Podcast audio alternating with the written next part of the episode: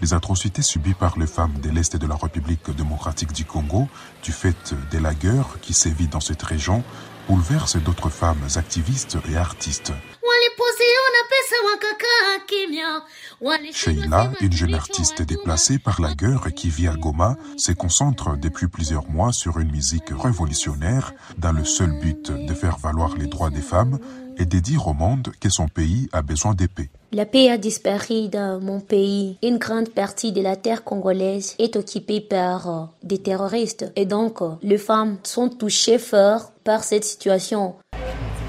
Cette année, Sheila, comme d'autres jeunes artistes féminines, a participé au festival Musique Anakipaji, un festival 100% féminin qui vise à mettre en exergue les talents des femmes.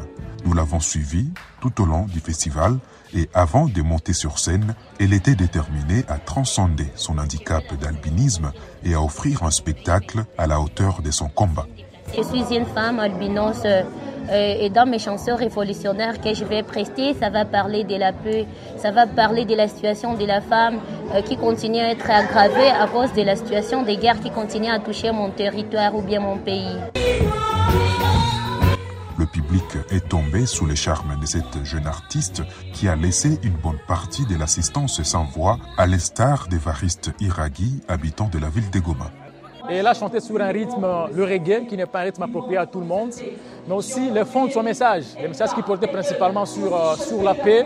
Elle a transmis des messages de paix et nous, en tant que public, on a été émerveillés.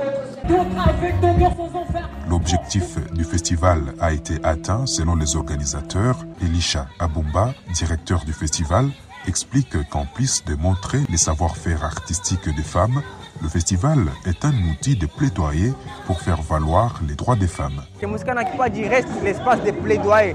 Ce sont des problèmes euh, du pays, des problèmes de la société, et nous nous croyons que le partage, le partage reste la solution à ça. Il faut révolter les gens, il faut montrer les problèmes pour que tout le monde puisse s'engager. C'est la lutte au fait.